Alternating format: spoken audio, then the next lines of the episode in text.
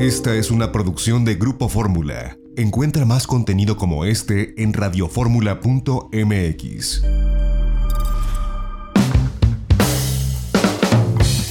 Ya estamos de regreso en itinerario turístico y bueno, en cuestión de aviación, eh, pues malas noticias. Aeromar ha dado a conocer que bueno, cierra temporalmente esta ruta entre la Ciudad de México y Laredo, Texas. Recordarán ustedes que el año pasado fuimos de hecho al vuelo inaugural y era algo en lo que se trabajó por muchísimo tiempo. Lamentablemente la situación de la pandemia hace que este vuelo quede en una suspensión temporal por algunos meses. Esperemos que pronto Aeromar retome pues esta ruta tan importante para conectar esta ciudad fronteriza con la Ciudad de México. Continúa volando a McAllen, este vuelo continúa, este no tiene ninguna afectación. Y bueno, pues así las cosas en el mundo de la aviación. Como habíamos informado, pues las eh, aerolíneas Air Canada, WestJet y las demás charteras que vienen hacia México y sobre todo hacia las playas del Caribe eh, mexicano, bueno, pues quedarán eh, suspendidas estas operaciones eh, por el anuncio que hace el primer ministro canadiense Justin Trudeau. Y bueno, pues qué sucede con los pilotos de Aeroméxico, cómo fue este arreglo al que llegaron, que afortunadamente mantendrá, bueno, pues viva la empresa, vivos los empleos, y esto es lo que nos comenta en exclusiva para Grupo Fórmula, el secretario general de la Asociación Sindical de Pilotos Aviadores. Pues yo te agradezco, Rafael Díaz Covarrubia, secretario general de la Asociación Sindical de Pilotos Aviadores, que nos tomen, nos tomes esta comunicación para la audiencia de Grupo Fórmula. ¿Cómo te va? Muchas gracias. No, gracias a ti, Antonio, por el espacio que nos brindas. Este, un saludo a ti, a tu auditorio. Eh, pues nada más informándote que pudimos llegar a un arreglo con la empresa Aerovías de México y Aeroméxico Connect para poder darle viabilidad a la fuente de trabajo y a la conectividad del país Estuvimos negociando alrededor de cuatro meses, fue una negociación bastante, bastante difícil. Bueno, tú sabes cómo está la pandemia, tú sabes cómo está la situación mundial de la industria y, no, y México no es la excepción. No creo que México también está un poco más agravado por lo que está sucediendo, pero pudimos llegar a, un acuerdo que satisfaciera a las partes. Ahora, eh, en este sentido, ¿cuál será el impacto que tendrán eh, pues los pilotos aviadores de Aeroméxico tras esta decisión que entendemos, bueno, pues fue aprobada por la Asamblea. Esto es algo que, fue aprobada por el, por el grupo de, pilotos de Aeroméxico, pero en el orden de qué será este impacto, sabemos que, bueno, no se cancelaron los contratos colectivos, solamente hubo ahí algunas adecuaciones. Cuéntanos de qué se trató.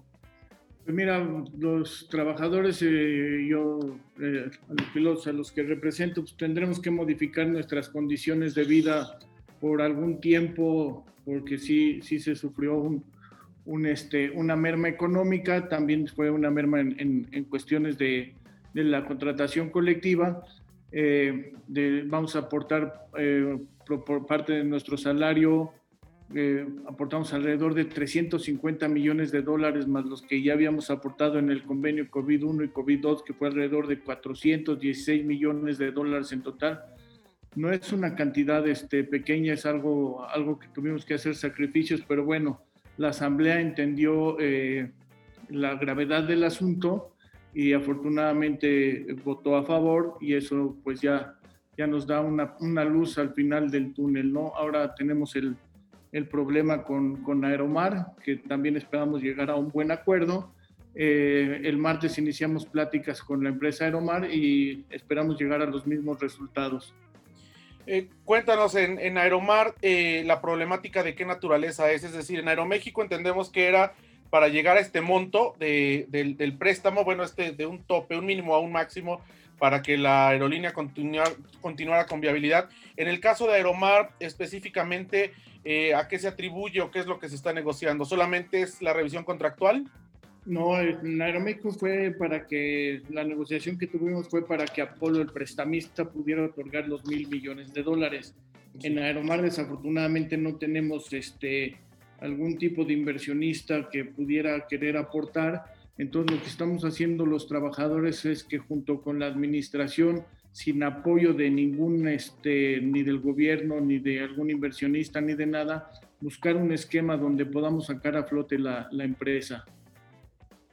Ahora, eh, en este sentido, pues, ¿qué esperan ustedes que ocurra ahora con Aeroméxico? Esperemos que este préstamo se, se apruebe ustedes desde la parte sindical y como pilotos aviadores. ¿Cuál es la expectativa que qué suceda con Aeroméxico en los siguientes meses? Bueno, la, la, empresa Aeroméxico que conocimos antes de la pandemia, pues ya, ya dejó de, de, existir.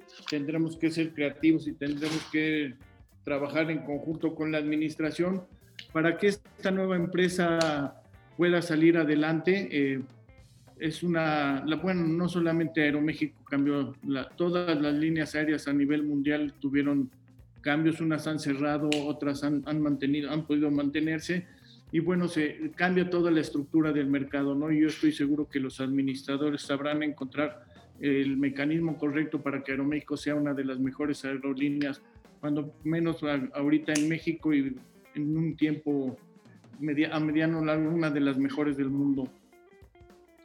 Oye, pues esto es una muy buena noticia para la aviación comercial. Digo, sabemos que esto implicará que tengan que ajustarse el cinturón durante algún tiempo, pero que pues pueda esto ayudar a, sortear y salir adelante.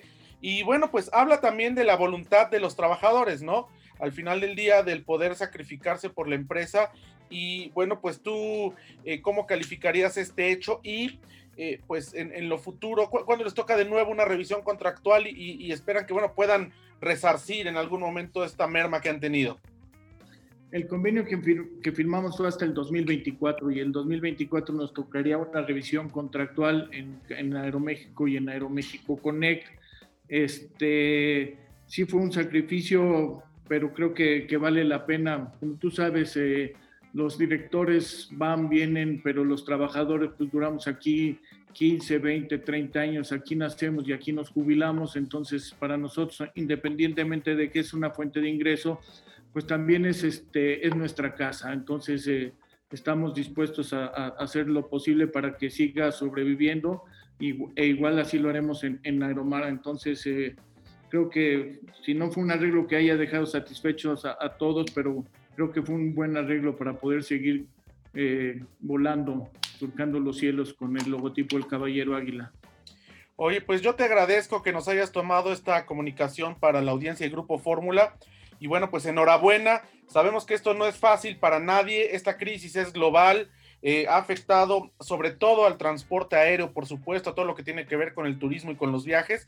Pero esto, bueno, pues garantizará por un lado la viabilidad de la empresa, pero por otro lado el sustento de miles de familias de una empresa como, como Aeroméxico.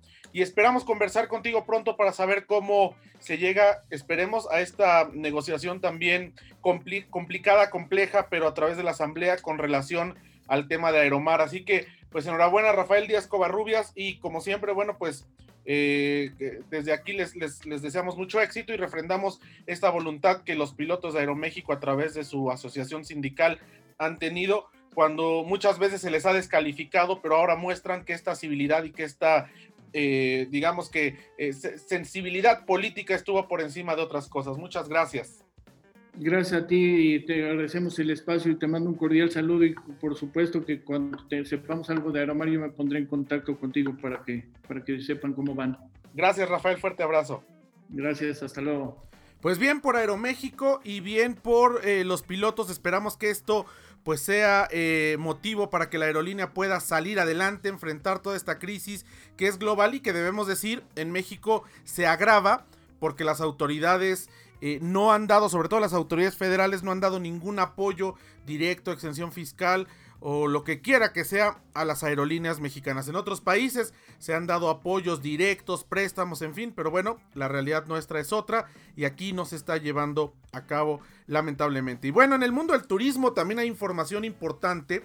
Grupo Faena, un grupo financiero junto eh, eh, con Accor, esta empresa hotelera, eh, pues se han asociado de forma global para expandir la marca en todo el mundo. Eh, las marcas de Accor, que bueno, pues ya tienen presencia en México, me parece que la más conocida es Ibis. Bueno, pues tendrá una expansión global a través de esta asociación que hacen y que bueno, dieron a conocer eh, Alan Faena y Len Blampnik de este grupo Faena y Sebastián Vassin presidente y director ejecutivo de Accor. Así que con esta estrategia, bueno, pues también por un lado mitigan esta eh, pues dura pandemia que le ha pegado a los hoteleros muchísimo a nivel global y por otro, bueno, pues auguran esta expansión eh, internacional esta expansión global que seguramente estaremos viendo muy pronto en diferentes países. Y bueno, pues eh, aquí en México las diferentes autoridades turísticas y sanitarias pues trabajando muy fuerte en los protocolos para que eh, podamos pronto transitar rumbo a estos semáforos pues naranjas, amarillos, con vísperas al verde, que lamentablemente Campeche perdió el día de ayer el color verde, para que podamos reactivar poco a poco la actividad turística, algo que se necesita para poder mover a esta industria que genera miles y miles de empleos. Así que esperamos que esto pronto llegue y que podamos recuperar los viajes y que podemos, podamos empezar poco a poco también a salir como lo tratamos de hacer a partir de agosto, septiembre. Pero que pueda hacer esto ya en una nueva realidad con la vacuna, esperando que la vacunación también llegue pronto. Y bueno, los restauranteros en la Ciudad de México, la semana pasada hablábamos con Paola Félix, han tenido pues una jornada durísima una jornada durísima. Y, conocimos a un chef hace tiempo, tiene él varios restaurantes y decidió emprender con algo que nos llamó mucho la atención ante eh, pues el cierre de los restaurantes y ahora esta permisión que tiene esta permisibilidad de poder abrir solamente en pequeños espacios o en pequeñas terrazas él decidió abrir su terraza la de su casa y hacerlo restaurante de una sola mesa, es decir, atender a un solo grupo de comensales máximo de seis personas por tarde. De regreso del corte tenemos esta entrevista exclusiva para que escuchen ustedes la habilidad, el ingenio y la oportunidad que se abre dentro de la pandemia para parte del sector restaurantero, sobre todo en la Ciudad de México. Vamos a un corte y regresamos, seguimos en itinerario turístico este sábado, como siempre, a través de Grupo Fórmula.